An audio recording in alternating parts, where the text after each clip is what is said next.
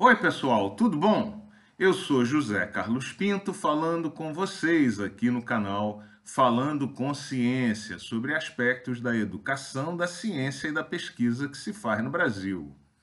Nós conversamos aqui no último vídeo do canal sobre como a ideia da corrida tecnológica moldou a universidade e a pesquisa desse início do século XXI em defesa dos interesses dos governos nacionais e das grandes corporações.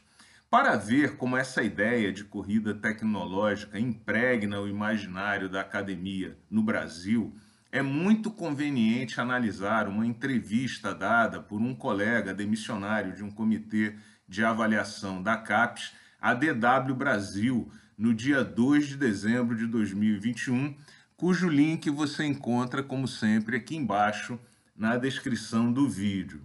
Perguntado sobre o que achava a respeito da ação do Ministério Público nesse imbróglio em que se envolveu a pós-graduação no Brasil, suspendendo a avaliação quadrienal, o colega emite a opinião de que a ação do Ministério Público não faz sentido porque ignora que o processo de avaliação no Brasil é feito de forma comparativa e que, portanto, não faria sentido estabelecer metas a priori. Do ponto de vista de um processo de avaliação, a fala desse colega não poderia ser mais equivocada, porque é simplesmente impossível você monitorar, avaliar e controlar um sistema dinâmico, ou seja, alguma coisa que evolui no tempo, como o sistema de pós-graduação no Brasil, sem fixar metas e objetivos a serem alcançados. Aliás, são essas metas e objetivos que no final constituem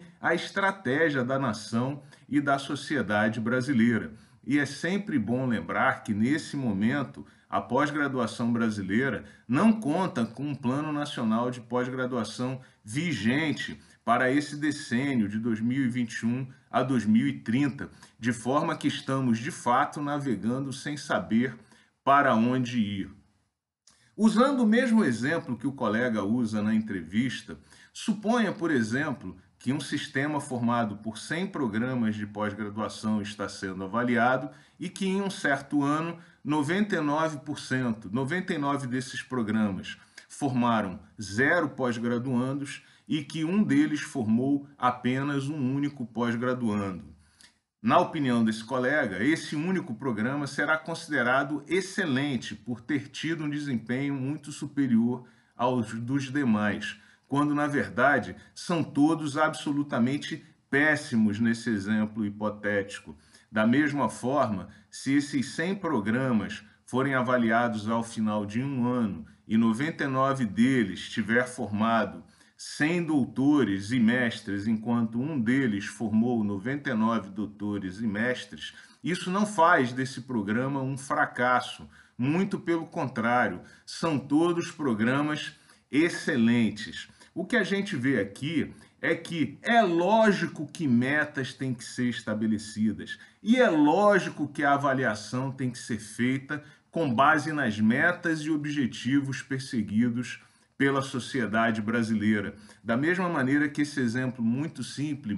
simples mostra que muitos programas podem ser simultaneamente muito bons e que muitos programas podem ser simultaneamente muito ruins, sem que seja necessário fixar frações de excelência ou de precariedade. Portanto, o colega está equivocado. A avaliação comparativa é que não faz qualquer sentido, sem que tenham metas a serem estabelecidas. Em seguida, o colega aprofunda a sua análise e compara a pós-graduação brasileira e o sistema de avaliação a uma corrida de 100 metros, deixando transparente e cristalina a comparação com a ideia da corrida tecnológica.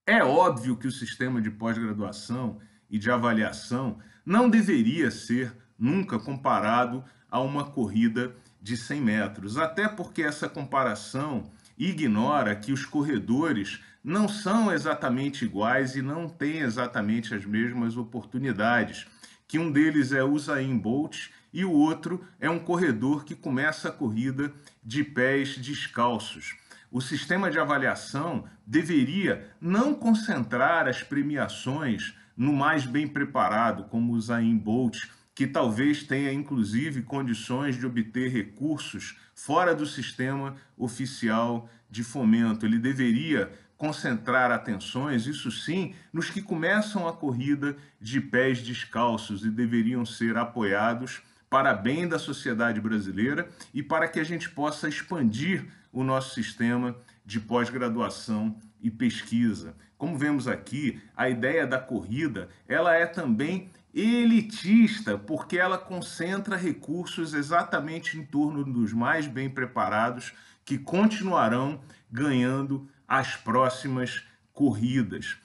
Bom, de mais a mais, o argumento levantado pelo colega da corrida, ele é contraproducente, porque em algum momento o colega diz que as regras precisam mudar porque o sistema é dinâmico e, no final das contas, é necessário aumentar o máximo possível o resultado. Mas nessa comparação, o colega também esquece que ninguém entra numa partida de futebol sem que as regras tenham sido, tenham sido previamente estabelecidas e que o juiz não tem a liberdade de ir mudando as regras enquanto o jogo está correndo. Enfim, Vemos aqui que a lógica da corrida tecnológica impregna o imaginário da academia brasileira para malefício do nosso sistema de pós-graduação, para concentração exacerbada de recursos em um conjunto relativamente pequeno de instituições e para prejuízo dos serviços que nós prestamos à sociedade brasileira. Essa lógica tem que ser modificada o sistema de avaliação tem sim que ser baseado num sistema de metas e objetivos a serem alcançados, que inclusive precisam ser individualizados, porque os programas não estão todos simultaneamente no mesmo estágio, de forma que a tal corrida de 100 metros ela é injusta. E o sistema deveria prover isso sim condições para que o sistema pudesse ser expandido no Brasil e os programas que apresentam ou que enfrentam maiores dificuldades sejam apoiados para que cresçam e a pesquisa seja executada em todo o território nacional. Você, jovem pesquisador, jovem docente universitário, deveria participar ativamente dessa discussão e se engajar nela porque estamos discutindo aqui não apenas o futuro da pós-graduação, mas o futuro da educação e da sociedade brasileira. Um grande abraço e até o próximo vídeo.